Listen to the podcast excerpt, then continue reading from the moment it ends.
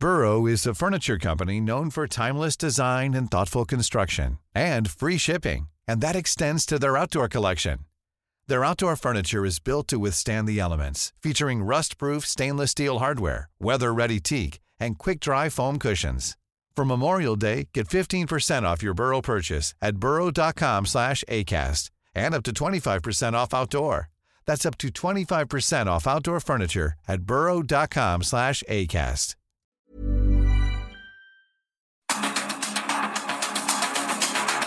Los expertos se reúnen para debatir, desmenuzar a la noticia y a sus protagonistas. Esta es la mesa de opinión de El Heraldo de México y La Silla Rota. Bajo la conducción de Alfredo González Castro y Jorge Ramos por El Heraldo Radio. Iniciamos.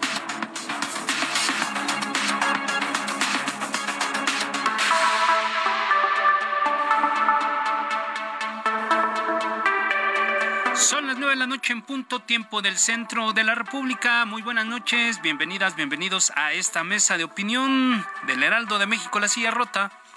Los saluda su servidor y amigo Alfredo González Castro con el gusto de cada miércoles comentarle que estamos transmitiendo desde nuestras instalaciones acá en el sur de la Ciudad de México a través del 98.5 de su frecuencia modulada con una cobertura en prácticamente todo el territorio nacional y también allá en los Estados Unidos, gracias a la cadena de El Heraldo Radio.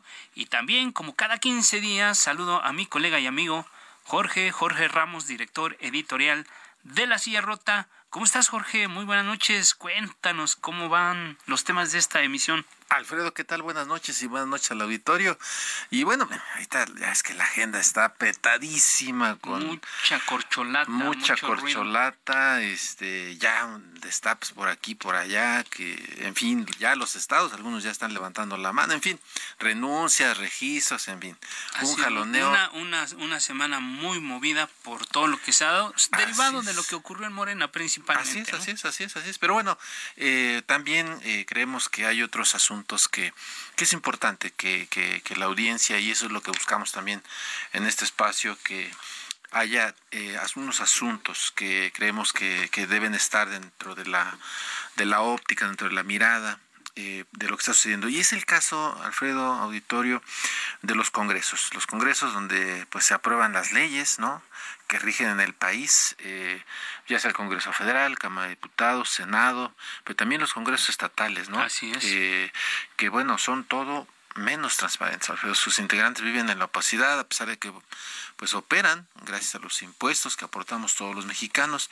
Pero mira, vamos a escuchar, los invitamos a escuchar esta triste historia que preparó nuestro equipo de información y producción.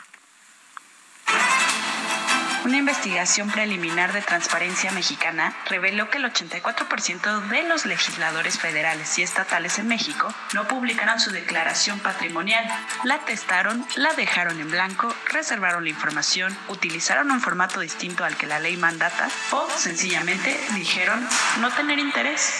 Además, en los congresos de Baja California, Ciudad de México, Chiapas, Chihuahua, Colima, Durango, Guerrero, Michoacán, Nuevo León, Querétaro, Sinaloa, Sonora, Tabasco, Tamaulipas, Tlaxcala, Veracruz, Yucatán y Zacatecas, no fue posible conocer los intereses de ninguno de los legisladores.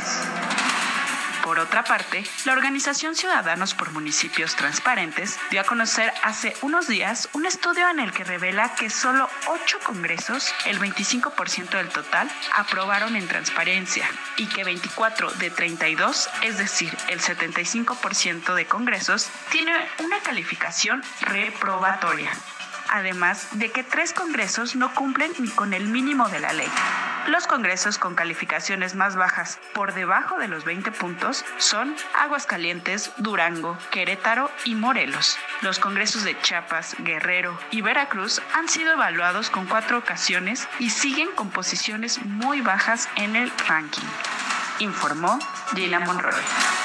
Pues ahí están los datos, Alfredo. La friolera, 84% de los legisladores federales y estatales en nuestro país no publicaron su declaración patrimonial, es decir, están obligados por ley, pero no lo hicieron. Y no digamos que es la mitad, es el 84% y el otro dato a revelador, el dato duro, como decimos nosotros los periodistas, 24 de 32 Es decir, el 75% de los congresos tienen una calificación reprobatoria en materia de transparencia, pero, pero ¿por qué no dejamos que sean los expertos los que nos cuenten eh, cómo están viendo? Y precisamente para hablar del tema damos la bienvenida a Eduardo Bojor, que es director de Transparencia Mexicana. Eduardo, muy buenas noches. Gracias nuevamente por estar con nosotros. Al contrario, Alfredo, muchas gracias a ti y a Jorge por la invitación, como siempre. Gracias. También recibimos esta noche vía telefónica a Lourdes Morales, directora de la Red por la Rendición de Cuentas. Lourdes, muy buenas noches, gracias. ¿Qué tal? Buenas noches, gracias por la invitación y saludos, Eduardo. Pues muy bien. Muy bien, pues bienvenidos, bienvenidos ambos, buenas noches. Y bueno, empezamos. Eh, ¿Qué fue lo que hizo Transparencia Mexicana? ¿Qué esperaba y con qué esperpento se topó al final, Eduardo?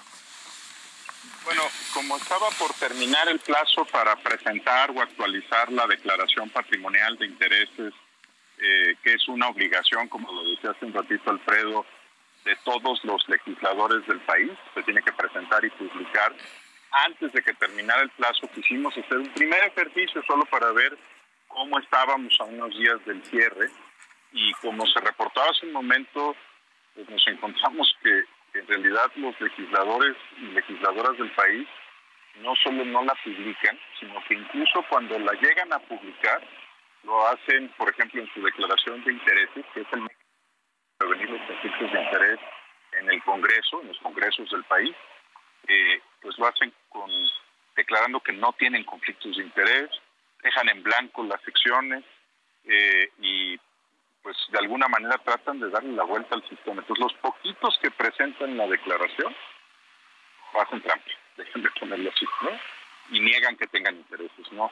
No informan, por ejemplo, que son accionistas de empresas que le venden, por ejemplo, carbón al, a la Comisión Federal de Electricidad, lo cual es con interés directo, ¿no? en los temas energéticos. No informan que tienen consultorías, que les prestan servicios a los ejecutivos estatales o federal, no informan pues, de deudas que puedan tener con grupos de interés que podrían afectar sus decisiones. Eh, no han sido pocos los, los casos de conflicto de interés en el Congreso y tampoco los casos, tampoco son poco frecuentes los casos de corrupción. Hace poquito se conocía de uno donde una empresa eh, pues, eh, que se dedica a bebidas energéticas de plano compró un artículo a cambio de una dotación de por vida de esa bebida energética para una legisladora federal. Entonces, es un tema delicado y especialmente en un contexto donde hemos visto que si el Congreso actúa con pulcritud, con eficacia, con eficiencia y antepone los intereses de la nación a sus intereses particulares, pues es un poder muy importante para la vida eh, pública en el país. Lo que por lo pronto ilustra este análisis preliminar. Estamos terminando ya el que tendrá los datos definitivos después de que finalizó el plazo de ley.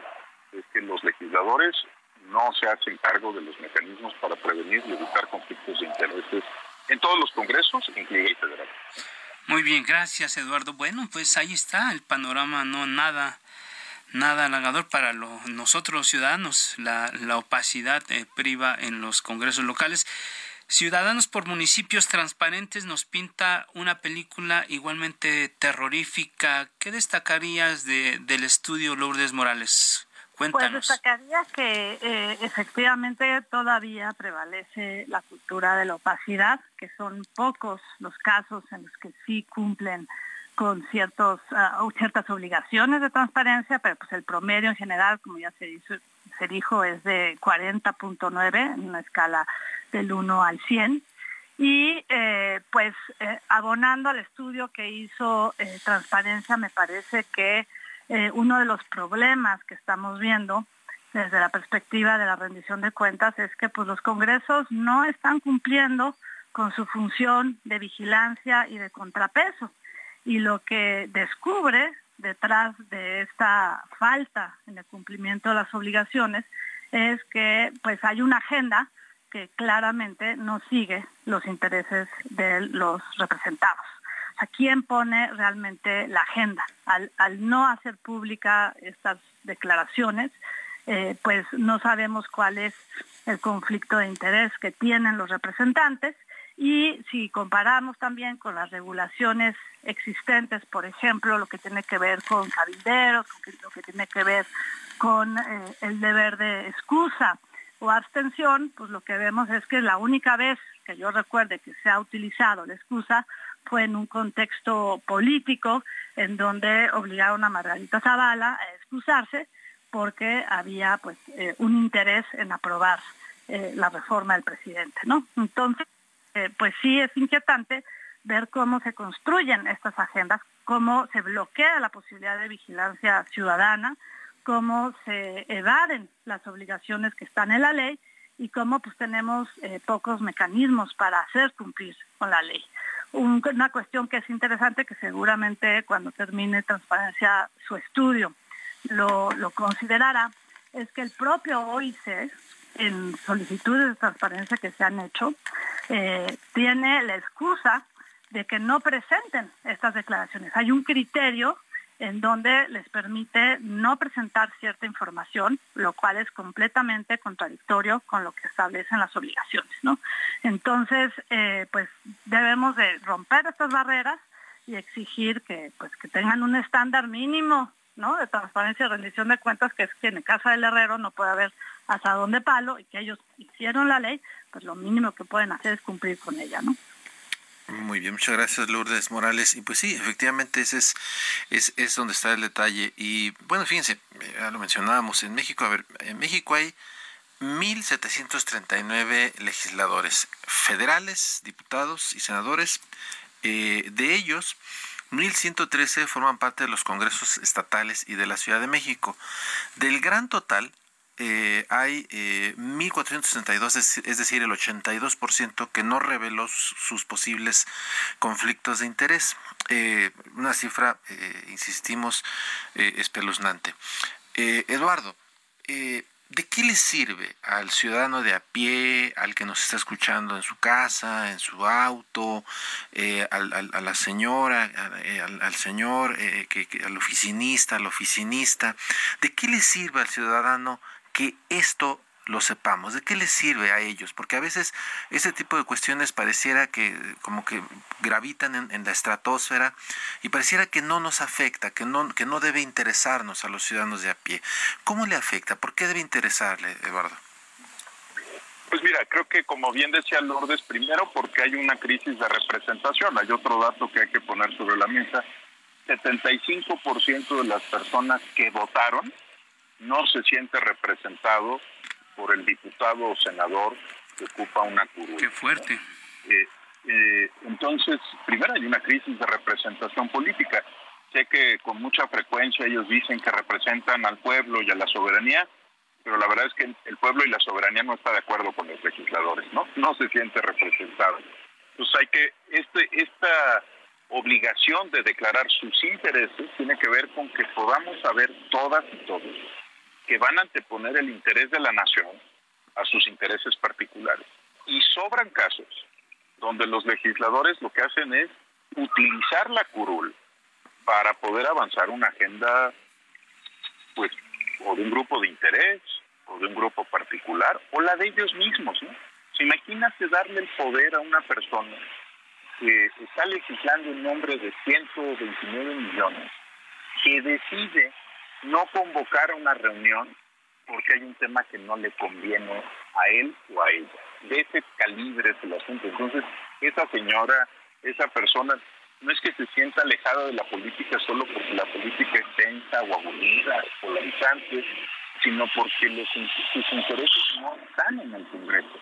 Están los intereses de los grupos que pagaron las campañas, algunas veces de forma ilegal, están los intereses que tiene el propio legislador pero no está el interés supremo de la nación. Y claro que se siente, porque eso que, termina produciendo leyes que no le sirven a las personas, leyes que solo le sirven a grupos de interés. Eh, yo sé que, hay varios eh, casos prominentes, eh, ponía el, caso de un senador que abiertamente reconocía que, que él le vendía carbón a Comisión Federal de Electricidad y que intencionalmente decidía no convocar a la comisión en la que, presidía o tocar ciertos temas porque no le convenía como empresario, ¿no? Este, Digo, además, no le fue muy bien como candidato a una gubernatura. Pero lo que, quiero transmitirles Estamos es... hablando de Armando Guadiana. Estamos hablando del ex senador Guadiana y del ex candidato de Morena. Sus iniciales empiezan con Armando Guadiana. Exactamente. Pero, pero imagínate el descaro con el que lo decía y con el que se comportaba, ¿no? Eh, pensando que eh, pues es representante de todos, en ese momento, de todos los, los habitantes de Coahuila y no solo de sus intereses particulares. Y como este caso, abundan otros en los congresos estatales y locales donde lo que están haciendo son leyes a modo para defender sus intereses privados y no para defender el interés público. Así es, gracias Eduardo. Lourdes, eh, hoy vemos una andanada en contra del Poder Judicial, pero llama la atención que ni siquiera publica su declaración el 22.5% del total de los legisladores del país, es decir, son muy buenos para cuestionar a, otro poder. ¿Hacia dónde ves que, que va el Poder Legislativo en México, Lourdes? Pues hacia su invisibilización, desafortunadamente. Eh, me parece que también hay incentivos perversos que habría que eliminar. Por ejemplo, en los casos que mencionaba Eduardo, en el caso de los cabilderos. Eh, después de mucha insistencia de distintos grupos de organizaciones sociales, se pidió una regulación de cabilderos. Y efectivamente existe una regulación, pero la regulación que se aprobó está totalmente descafeinada y tiene eh, incentivos de opacidad, porque obliga a que a principios del inicio de sesiones se registren las personas que van a ir a hablar con los legisladores y que publiquen eh, los acuerdos que se tienen en esas reuniones, cosa que nadie hace. Y por otro lado, pues evidentemente antes de que inicien las sesiones, pues la, la gente no tiene las agendas construidas. Hay muchas cosas que surgen a mitad de la coyuntura o que surgen en medio de un debate. Entonces, existen buenas prácticas internacionales en donde pues se acaba con la simulación y efectivamente se hace público no solo cuánto ganan esos cabilderos, sino quiénes son, dónde están, cuáles son las agendas y eso permite pues más apertura de que eh, de, las agendas que se están proponiendo desde distintos grupos de poder y los acuerdos que se toman con los legisladores y permite separar los intereses privados de los intereses públicos. Porque así como este personaje que se acaba de mencionar, hay muchos que tienen tratos con la industria refresquera, otros que tienen tratos con las constructoras, otros con las farmacéuticas. O sea, hay un listado enorme de grupos de poder que realmente pasan sus acuerdos en oscurito y que desafortunadamente en la pandemia, antes por lo menos iban al Congreso, pero con esto que se aprobó del voto a distancia, voto electrónico, pues ya ni siquiera tienen que ir al Congreso. Entonces la normativa que tenemos es totalmente obsoleta y propicia pues la opacidad y la simulación. Y por otro lado tenemos los órganos garantes, hoy en día tan golpeados. Eh, estamos ahorita en la omisión de la selección de comisionados del INAI, lo cual impide que sostengan sesiones. Esperemos que la Suprema Corte pueda determinar que sesionen con cuatro comisionados, pero en los estados, según la última encuesta que hizo INEGI, hay al menos siete órganos de transparencia incompletos.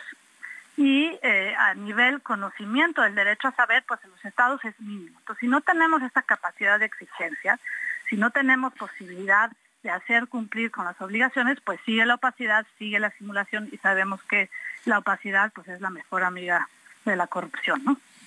Totalmente, eh, Lourdes Morales. Y además eh, pones énfasis en un tema que quizá también valdría la pena que en otro momento le, le pongamos lupa, que tiene que ver con el tema de los cabilderos, que eh, era un desorden, trataron de, de hacer como una especie De, de, regularlos, poner una especie, como, pero la verdad es que sigue siendo ahí un, un, un, hoyo negro, ¿no? Que en donde puede ocurrir cualquier cosa que quizá no, no nos estemos dando cuenta. Y justamente, eh, eh, Eduardo, me gustaría preguntarte, eh, después de esto que hemos estado conversando, eh, de, los datos que, que, aporta el estudio de Simtra, tanto eh, así como el de Transparencia Mexicana, preguntarte, Eduardo, ¿será acaso que, que, estén ocurriendo actos de corrupción en, en, en, el poder legislativo federal o, o, en los locales y que no lo estemos viendo? Y peor aún, que ni siquiera lo estemos castigando? ¿Crees que eso esté ocurriendo? yo creo que está ocurriendo, Jorge. Eh, Mira, déjame empezar por el tema del cabildeo. Eh, podemos regular el cabildeo, pero ¿qué pasa cuando el legislador es el cabildero, no? Bueno, son, representantes, sí, son representantes de compañías. Sí, o sea, ese es el problema de la declaración de intereses, ¿no? Que si tú no sabes que en realidad el legislador está actuando en nombre y cuenta de un grupo de interés, eh, pues es, muy difícil entender si, si, está participando de un acto de corrupción, Jorge, como lo dices, ¿no? Al alterar una iniciativa de ley en beneficio de un grupo particular. Allá hay un tema de, posible corrupción que probablemente esté ocurriendo incluso este, con los registros de cabilderos más avanzados, ¿no? Porque el propio legislador tiene intereses directos en, que ocurran ciertas cosas. Luego está el otro tema, finalmente eh, puede ser que estén contratando a empresas que son de ellos, ¿no? Eh, el poder legislativo, los poderes legislativos también compran y son unidades compradoras con, con capacidad de compra importante. Entonces, ya, ya ha habido casos, el caso, por ejemplo, de la legislatura anterior en Aguascalientes y en otros lados, donde, donde varios legisladores se fueron encontrados pues, responsables de participar de tramas donde había empresas fantasma en las contrataciones desde el Congreso. Lo, que quiero decir es, eh, hemos un sistema presidencialista como el nuestro, podemos invertir mucho tiempo eh, en hablar de la sucesión presidencial y sin duda es importantísimo, es el, cargo y la encomienda más alta que tiene la República, pero de cara a la elección de 2024 yo pondría más, más foco en el Congreso. A lo mejor lo hemos subestimado como unidad de gasto, como unidad compradora, como, como instrumento de política pública y asumimos que como las iniciativas vienen muchas veces de los gobernadores o del presidente, no intercambian cosas al momento de legislar que benefician sus intereses personales o los intereses de ciertos grupos que se aseguraron de que llegaran ahí. Yo, siento que la, la lección más importante de estos estudios es mirar de cara al 24 desde el Congreso no solamente desde el Ejecutivo. Sin duda la elección presidencial va a ser muy importante, pero serán 10 candidatos a la presidencia de la República y monitorear la renovación del Senado, la renovación de la Cámara de Diputados y de una buena parte de los congresos del país parece eh, pues un objeto también igualmente importante por las razones que Lourdes mencionaba. No están cumpliendo su función de vigilancia los ejecutivos, no están siendo contrapeso a la forma de gobierno. Yo la verdad es que creo que aquí hay señales de, de algo más que vamos a tener que observar de cara al 2024. Gracias, Eduardo. Eh, ya una reflexión final, Lourdes. Eh, ¿Cuáles serán las consecuencias? Ya lo ya lo comentaron así eh, de manera ya ya sobre en los comentarios anteriores. ¿Cuáles serán las consecuencias para el país de tener un, poderes o poderes legislativos opacos y que actúan todo el tiempo en la oscuridad? Una reflexión final, un minuto, Lourdes. Pues bueno, creo que en, el estudio de Simpra también podemos ver algunas buenas prácticas, es decir, sí se puede, no es que se esté pidiendo algo imposible de cumplir. Hay al menos eh, seis congresos que tienen una calificación aprobatoria y creo que parte de esa calificación aprobatoria tiene que ver con la pluralidad que se ha logrado, cuando realmente pueden ejercer ese contrapeso. ¿Cuáles son las consecuencias? Pues las consecuencias es uso y aprobación discrecional del gasto público, ausencia de contrapesos, ausencia de representación y sin duda pues malos manejos y acuerdos que no van por el interés de la mayoría, sino que fortalecen los intereses privados y que a pesar de las distintas alternancias y de las normas que imperan en el país, pues no hemos logrado que la rendición de cuentas se haga costumbre, ¿no? Muy bien, muchísimas gracias. Eh, Eduardo, una reflexión final, igual un minutito. No, pues nuestra, gratitud yo creo que como sociedad civil con ustedes, porque estos temas sí se pierden en la maleta de información que tenemos hoy día y no estamos hablando de un tema menor, es el órgano de representación de la soberanía popular del pueblo, tan invocado en el discurso político y tampoco representado por sus congresos. Muy bien, pues Muchas gracias, Eduardo, Eduardo Bojorques, director de Transparencia Mexicana, Lourdes Morales, directora de la Red por la Rendición de Cuentas. Vamos a hacer una pausa, ya está la reflexión aquí en la mesa. Algo tenemos que hacer para mantener vigilado. Son casi dos mil cargos. La actuación del Congreso de la Unión, porque a final de cuentas las leyes ahí se hacen, es la cuna de las leyes, es donde surgen. Muchas gracias a nuestros invitados. Vamos a hacer una pausa. No le cambie, quédese con nosotros y volvemos a la segunda parte de esta mesa de opinión del Heraldo de México, La Silla Rota. Volvemos en unos minutos.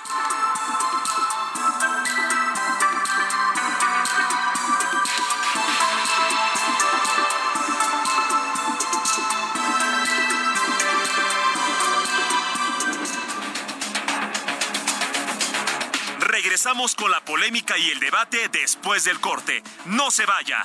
Esto es Mesa de Opinión, El Heraldo, La Silla Rota.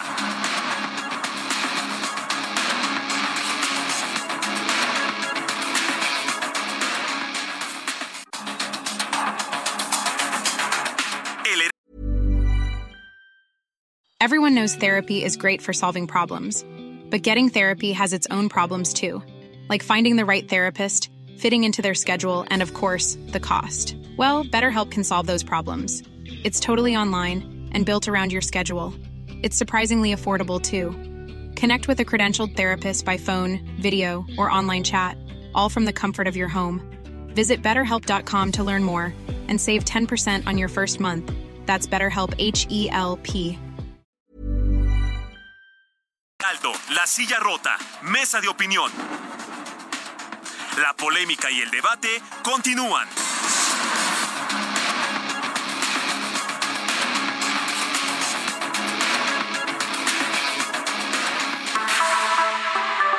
Son las 9 de la noche con 30 minutos, hora del centro de la República. Le reiteramos que estamos transmitiendo totalmente en vivo por el 98.5 de su frecuencia modulada, con una cobertura en prácticamente todo el país y también, también allá en los Estados Unidos gracias a la cadena de El Heraldo Radio. Jorge, amigos del auditorio, estamos de regreso para una, la segunda parte de esta mesa de análisis, de discusión, de reflexión. Muy interesantes e importantes los temas que estamos revisando esta noche, Jorge. Así es, ¿qué tal? Buenas noches de nueva cuenta. Eh, estamos de regreso. Y bueno, eh, ya decíamos al inicio del programa que estamos en plena efervescencia en, en Morena para elegir a quien será su coordinador de defensa de la 4T, eh, que en español significa su eh, candidato o candidata a la presidencia en la elección federal de 2024, ¿no? Pero bueno, eh, este, ya la verdad es que esto ya se acabó. El actual inquilino de Palacio Nacional, el presidente Andrés Manuel Observador, nunca se reunió, fíjate Alfredo, nunca, y por lo visto no lo hará eh, con eh, la oposición. Vamos a escuchar lo que el tabasqueño dijo que significaría un encuentro con representantes de PRIPAN, PRD o Movimiento Ciudadano. Muy bien. No voy a permitir que se manipule la eh, investidura presidencial, que se este, utilice la institución presidencial con propósitos políticos y bueno, este lunes 12 de junio la senadora Xochil Gálvez solicitó ejercer su derecho de réplica en la conferencia mañanera en Palacio Nacional, pero no le fue posible. Antes, antes, Alfredo Santiago Krill, presidente de la Cámara de Diputados y legislador del PAN, había solicitado diálogo con el presidente en noviembre de 2021, así lo dijo. Vengo a presentarle esta carta al presidente de la República para que nos invite a dialogar aquí en Palacio Nacional, para que podamos abordar los grandes temas del país y fíjate, Alfredo, en la silla rota buscamos a los dirigentes de PAN, PRD, todos, PRI, Movimiento Ciudadano, para preguntarles, preguntarles si aún esperan eh, dialogar con el presidente de México. La verdad, nos dijeron todos que ni le ven posibilidades y por el contrario, acusan que hay un dejo de, de autoritarismo y hasta consideran que hay cierta irresponsabilidad en echarles la culpa de las fallas eh, que se están presentando actualmente que serían eh, originadas por acciones del pasado y que bueno, pues negarse a sentarse a la mesa para resolver los problemas del país pues es, es un error. Vamos a escuchar lo que nos dijo Marco Cortés, dirigente nacional del PAN. Lamentablemente, desde el inicio de su gobierno, el presidente se ha negado a reunirse con la oposición López Obrador es un populista y autócrata. del populismo clientelar que manipula la pobreza y la necesidad de la gente, del populismo dictatorial que niega el derecho legítimo de la oposición. Y acá, acá la opinión de Jesús Zambrano, líder del PRD. Uno, el presidente López Obrador no se ha reunido nunca con la oposición porque lo que él quiere es aplastarla, acabarla. De ahí está claramente expresado en su discurso y en su lógica y su estrategia de polarización. ¿Para qué reunirse con los adversarios si lo que hay que hacer es eh, derrotarlos, aplastarlos a como de lugar?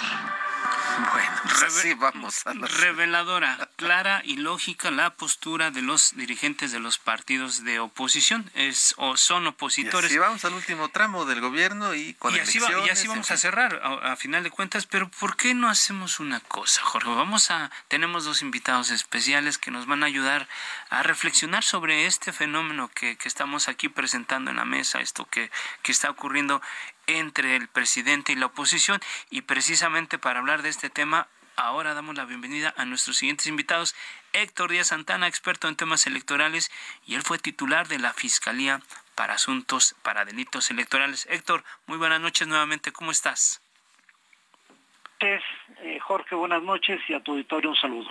Gracias, Héctor. Y también recibimos esta noche a Guillermo Sesma, analista político y consultor. Guillermo, gracias, muy buenas noches. Jorge Alfredo, buenas noches. Bien, pues vamos a entrar de lleno. Vamos a entrar de lleno, así es. Y bueno, eh, ¿qué tan negativo es que no haya ese diálogo? ¿Cuáles son las consecuencias para la democracia? Te pregunto, Héctor Díaz. Buenas noches.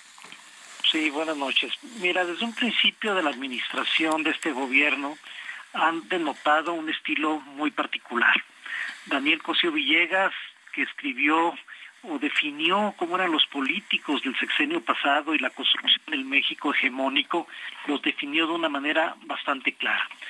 Este presidente sí es un presidente particular, diferente, no hay que negarlo, es el líder social más importante o más relevante en los últimos 100 años, un discurso que a un sector social del pueblo mexicano le es convincente, con altos niveles de popularidad y que tiene un fuerte arraigo social pero también tiene ciertas características de totalitarismo, de autoritarismo, es un gobierno con tintes populistas, con un esquema diferente a los latinoamericanos. Los latinoamericanos tenían el esquema de la reelección, aquí no. Entonces va a ser muy importante lo que va a pasar en este, este último año de su gobierno y desde un principio él ha dado muestras que poco dialoga, ha dado muestras que las decisiones las toman eh, desde Palacio Nacional y no se hace un paso para atrás y que cuando existe fuerte crítica social, pues lo que le funciona es el discurso de la polarización, de los buenos contra los malos, de los representantes del pueblo contra los neoliberales, y eso, pues en medios de comunicación, como ustedes bien saben, le ha sido bastante efectivo. Muy efectivo, gracias Héctor. Y Guillermo, eh, pero acá yo creo que vale la pena hacernos una pregunta que tiene que ver con la coyuntura. Eh, estamos entrando en, digamos, eh, de manera coloquial, en, el lugar común, la madre de todas las batallas. ¿Habrá tiempo para que se dé este diálogo o, o ya de plano podemos decir adiós diálogo entre la oposición y el presidente Andrés Manuel López Obrador? Guillermo. Bueno, este, antes de contestar tu pregunta, creo que haría yo una aclaración de, cómo empezamos esta, sección. Tampoco se ha reunido el presidente con sus aliados, los presidentes del Partido Verde ni el Partido del Trabajo. ¿eh? ni siquiera con, nadie. Espérame. O sea, no es nada más un... Sí, de entrada se reúne con Mario Delgado para decirle lo que quiere. Para dar instrucciones. Sí, nada más. Eh, yo creo que uno no es no me parece la madre de todas las batallas porque pues eh, eh, está muy claro que Morena tiene una ventaja muy sustantiva en el proceso electoral que viene. Entonces no es una batalla enorme porque si seguimos con las encuestas y las encuestas son un reflejo y una fotografía de cómo estamos el día de hoy esa batalla no existe. Porque lo que ha hecho muy bien el presidente es pulverizar a su oposición. Es decir los tiene y los ha tenido de rodillas y así los ha mantenido. No veo que el presidente tenga la voluntad, ni siquiera, no es hablar mal del presidente, ni siquiera la necesidad de reunirse con la oposición ni con sus aliados, porque desde que empezó su sexenio, él decidió quiénes son sus adversarios y cómo los construye y cómo los desdibuja.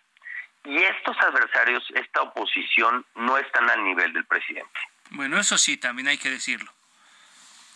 Y, la verdad es que estamos en el siglo XXI y no existen las, las formas del siglo XX. Este es un sistema democrático, pero es un sistema presidencialista y así ha sido manejado durante todo el sexenio. No veo por qué va a cambiar en la última parte del sexenio, no hay por qué. No tiene la necesidad y no le sirve para nada tampoco hacerlo. No le sirve. No, no, no, no tiene la necesidad, no le sirve para nada. Sus candidatos corcholatas tienen un margen amplio. Eh, la oposición no ha definido absolutamente nada, está confundida. El, el mismo presidente les pone las métricas de cómo seleccionar a sus candidatos y los trae aturdidos. No sabe ni por dónde construir esta oposición. Bueno, no sé si coincida conmigo, pero a veces da la impresión que tiene más oposición adentro que afuera, ¿no? si vemos el papel que estuvo jugando Marcelo Ebrard en este en esta primera etapa del proceso interno, pues parecería que era más rudo que los mismos opositores. Pero pues, en realidad no veo oposición ni adentro ni afuera para el presidente. El presidente, a ver, si, si hacemos un análisis, Jorge Alfredo, de los meses que pauta el presidente para sacar la candidatura de su partido, uno, son más días que el periodo constitucional para elegir presidente del año que viene. Dos, lo selecciona unos días después de su informe de gobierno. ¿no? Es decir, su informe es el primero de septiembre y él va a anunciar su candidato el 6. Entonces vamos a tener un 15 de septiembre apoteótico, presidencialista, con un candidato de Morena o candidata de Morena muy fuerte, muy sólido, replicando las campanas de Palacio Nacional, viendo si va a ser viva Morelos, viva Sheinbaum, viva, ya vamos a estar en ese proceso cuando el presidente ya anuncia esta candidatura y ya probablemente sea un mero, un mero trámite electoral la campaña, viendo la complejidad de los congresos federales y estatales. Bueno, ya cerremos el changarro, nos vemos el año que entre para el día de la elección. Así lo veo. Pero bueno, no, no tiene razón. Pero fíjense, o sea, a pesar de, de, la circunstancia, ¿no? Eh, y de lo que sea, eh, por ejemplo, López Portillo eh, abrió a, la oposición, así haya sido su fierecilla domada, pero abrió espacios a la oposición, eh, los eh, incorporó a, los partidos políticos, pero aquí en esta ni diálogo hay. Pero bueno, ya en este contexto que estamos conversando de eh, con, con Héctor Díaz Santana y con Guillermo Sesma, de este no diálogo con la oposición, pero también este contexto ya envuelto en la sucesión presidencial. Héctor, a ver, ya queda claro que al presidente pues, no le interesa el diálogo con la oposición, que ya tiene listo todo el entramado ¿no? para elegir a, su sucesora o sucesor. Pero Héctor, ¿y la oposición? ¿Está jugando a perder? Bueno, parece que quieren repetir la forma del Estado de México, ¿no? Pareciera, Héctor, ¿cómo lo ves? Mira, yo coincido con Guillermo que la elección presidencial está prácticamente ganada por Morena. Yo también digo que las elecciones no tienen palabra de honor. Hay procesos electorales que nos han dado sorpresas, pero parece indicar que esto no va a ser así. ¿Qué pasa? Tenemos un presidente con niveles de popularidad, tenemos el apoyo gubernamental, tenemos millones en presupuestos en programas sociales, tenemos estructuras bien aceitadas en las entidades federativas por medio de sus gobernadores y una operación política de carácter constante. En el otro costado tenemos una oposición totalmente disminuida, una oposición sin rumbo, sin discurso, una oposición que eh, ni siquiera se ha puesto de acuerdo de cómo poder elegir a, su próximo candidato y que está dejando en un momento dado eh, como reglas eh, de operación política básicas, parece ser que las desconoce. ¿Qué ha pasado? es cierto, Morena adelantó de manera indebida y legal el proceso de sucesión. La ley electoral establece que hasta, hasta diciembre próximo se presentan las, las eh, precandidaturas, se, hace, se abre una elección interna si los partidos políticos, un proceso de selección, pero cuando ya se te adelantó el oficialismo, pues lo que tienes que hacer es lo mismo, no te queda otra, porque aunque tú vayas y presentes denuncias ante la autoridad electoral, pues prácticamente de poco van a servir. Entonces, ¿qué está pasando? Creo que eh, están asumiendo una posición de derrota anticipada, pero también te puedo decir que las coaliciones sí han funcionado en algunos lugares que estratégicamente se saben cómo emplear. Y para mí, la madre de todas las batallas no va a ser la presidencia de la República, va a ser el Senado, va a ser la Cámara de Diputados y, por supuesto, quien sea eh, sucesor del presidente, yo estoy seguro que va a tener un estilo diferente. El próximo presidente va a tener mayor apertura, mayor diálogo y aunque queda prácticamente un año para saber quién va a ser nuestro próximo presidente, las cosas seguramente va a cambiar. La historia de lo que va a pasar en, la, en la contienda interna de Morena y la forma como van a desarrollar la campaña electoral, es decir, van a replicar el mismo discurso del presidente, primero los pobres, el pueblo manda, eh, eh, toda la dedicación presupuestal a programas sociales de alta marginalidad o va a querer tener un, criterio y una y una personalidad propia no yo creo que tenemos muchas cosas que ver tenemos muchas cosas que escribir y espero que las campañas aunque existe una diferencia, no sean las campañas totalmente aburridas como en los últimos años ha pasado. Gracias, Héctor. Bueno, Guillermo, si ya todo está escrito con una oposición que está medio adormilada, ¿a qué debemos atenernos? ¿Destino manifiesto ya? ¿Nos vamos o qué?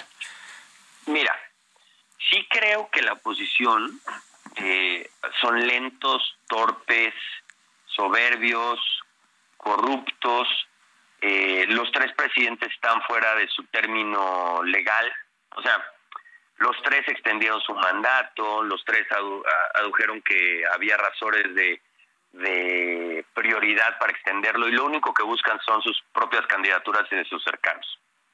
Pero coincido con lo que dice Héctor, que creo que la madre de todas las batallas, ahí sí, es en el Senado y en la Cámara de Diputados. Morena va a tener su propia complejidad para seleccionar candidatos, es decir, cómo va Mario Mario Delgado o el que sea presidente de Morena en su momento va a tener que definir uno por encuestas quiénes son los más los perfiles más proclives al, al Senado y luego cómo define quien se quiera reelegir y luego quiénes se van a la Cámara de Diputados y luego entra esta dinámica que vimos el proceso pasado de tómbola y luego ya tienen hoy 23 gobernadores que van a pedir mano en sus estados y que van a tener un choque con la dirigencia nacional.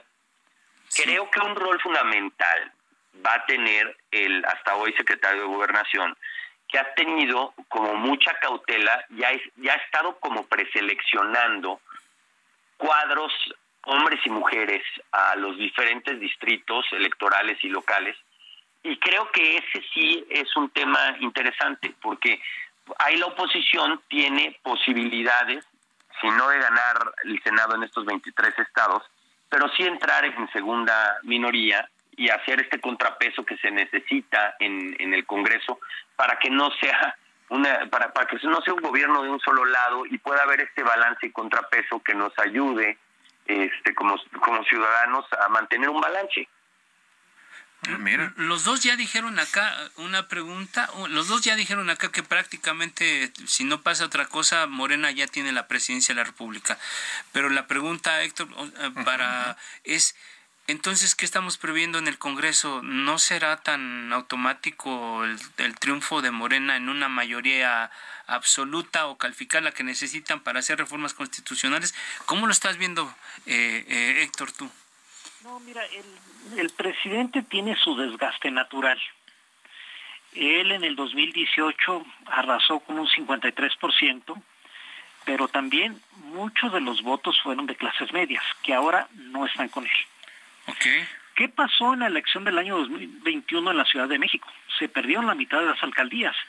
y esas alcaldías en mucho debió en personas que ya no están de acuerdo en la forma como el presidente gobierna. Es decir, la ruptura del tejido institucional, el, el avasallar a sus, a sus contrincantes, el no generar los contrapesos necesarios en un orden democrático, el atacar directamente al Poder Judicial y sobre todo hay mucho discurso y poca efectividad de política pública. Si ustedes se ponen a analizar los números en cualquier rubro, como puede ser economía, seguridad, crecimiento económico, no hay nada, al contrario. este gobierno, siendo, digamos, muy objetivos, hay un déficit de gobernabilidad impresionante que la oposición, por supuesto, no lo ha podido materializar. Entonces, ¿qué va a pasar? Va a pasar en que ahora no va a ser la elección del 2018. Un presidente que seguramente va a dejar el gobierno estos seis meses que faltan y vamos a ver un presidente en campaña. Pero no estoy tan seguro que sea tan efectivo como fue en el año 2018. ahí está el dato. Y fíjate, eh, de la primera mitad del programa, eh, los invitados decían que hay que poner la lupa en el Congreso por una razón distinta para, ver eh, temas de transparencia, de conflictos de interés, a quiénes se van a elegir, que la gente... Y en, esta segunda mitad, eh, Héctor Díaz y Guillermo Sesma también están poniendo la lupa en el, en el Congreso, ¿no? Que hay que sigue poner la siendo, lupa. Sigue siendo un... Es, un, es un foco que efectivamente no hay que perder de vista, pero eh, yo te preguntaría, Guillermo, eh, en el caso de las de las gubernaturas que estarán en disputa, ¿también ahí eh, la oposición tendrá alguna oportunidad o, ahí también ya los ves, eh, digamos, en la lona? La oposición se ha ido reduciendo, Jorge, a mm, estos cotos locales de personajes importantes de sus partidos, ¿no? O sea, eh, lo pongo como Coahuila. Coahuila fue Miguel Riquelme y fue Manolo Jiménez, quienes fueron más grandes que el PRI y que su coalición. Entonces, veo que eh, la oposición tiene posibilidad de, disputar algunas gubernaturas. Las vamos a dar por muertas en Chiapas, en Tabasco, eh, competitivo en Puebla, en Veracruz. De las nueve, yo veo que la oposición tiene la, la Movimiento Ciudadano Jalisco, Acción Nacional y la coalición en Guanajuato y Yucatán. La Ciudad de México está disputada. Hace ratito decía Héctor que las clases medias votaron en el 21 y dividieron la ciudad. Y yo creo, por lo que veo, que eh, Morena corrigió hacia la segunda parte del sexenio la incorporación de Martí Batis, que tiene como más oficio político eh, hizo que las alcaldías se fueran nivelando, entonces yo no veo un, una avasalladora respuesta por parte de la alianza, entonces veo que la oposición puede competir algunas, pero no la mayoría. ¿eh? Ok. Muy bien, pues ahí está. Eh, pues ya para, para ir cerrando una, una, una conclusión, eh, Héctor, Héctor ya Santana, un minutito. Pues mira, vamos a ver este sexenio está a seis meses de terminar, porque en diciembre empieza el proceso electoral abierto. Creo que va a ser importante qué es lo que el presidente en un momento dado va a hacer. Creo que lo único es poder eh, este, inaugurar a cualquier costo el tren Maya como una obra enigmática de su gobierno y vamos a ver un presidente totalmente eh, metido al tema electoral y que no nos extrañe que el discurso de polarización aumente, como también las presiones derivadas de los ámbitos gubernamentales que él controla. Entonces, creo que todavía hay mucha historia que contar y los mexicanos lo que esperemos es de que en un momento dado pues tengamos una posición, ¿no? Creo que es el momento en que hay que sentirnos representados y que finalmente la, mayoría es la que decida. Muy bien, gracias. Guillermo Sesma, una conclusión, una reflexión que nos quieras compartir. Sí, Jorge Alfredo, me encantaría que escribieran un libro que se llame Los secretos de Andrés Manuel y que en este libro nos pudieran decir cómo le hizo el presidente para mantener estos niveles de aprobación como lo tuvo, para poder controlar a su partido como lo controló, para poder controlar el proceso electoral como lo lleva hasta ahorita y poder eh, a hoy, a un año de la elección, este ser el favorito para repetir su partido con su movimiento social en un partido que tiene relativamente poco. Yo creo que el presidente en la parte política, y como lo decía Héctor, eh, ha sido profundamente eficiente, no en la parte de gobierno. Si, si se pregunta por políticas públicas, queda mucho de ver, queda de ver en salud, queda de ver en seguridad, queda de ver en, en el campo, queda de ver en la parte de medicinas, pero sin embargo él está bien evaluado. Entonces, en este libro, Los secretos de Andrés Manuel, díganos cómo... Laboras éxito. Laburo taquillero, ¿eh? Taquillero. Muy bien. Muy bien, muchísimas gracias Héctor Díaz Santana, por supuesto, Guillermo Sesma, ambos por, por ayudarnos a, entender un poquito qué es lo que está pasando. Y llegamos al final del espacio, siempre nos come muy rápido el tiempo, agradecemos a, nuestros invitados sobre todo, pero también a quienes hacen posible este espacio, Isaías Robles en la información, Ángel Arellano en la producción con el apoyo de Gina Monroy, Ulises Villalpando en los controles técnicos y Gustavo Martínez en la ingeniería. Los esperamos el próximo miércoles a las 9 de la noche, la mesa de opinión a fuego lento. Quédese con nosotros. Muy buenas noches. Nos vamos. No se les olvide ser felices.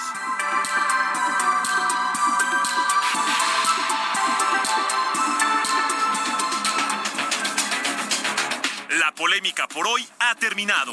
Le esperamos el próximo miércoles para que junto con los expertos analicemos la noticia y a sus protagonistas en la mesa de opinión El Heraldo de México y La Silla Rota.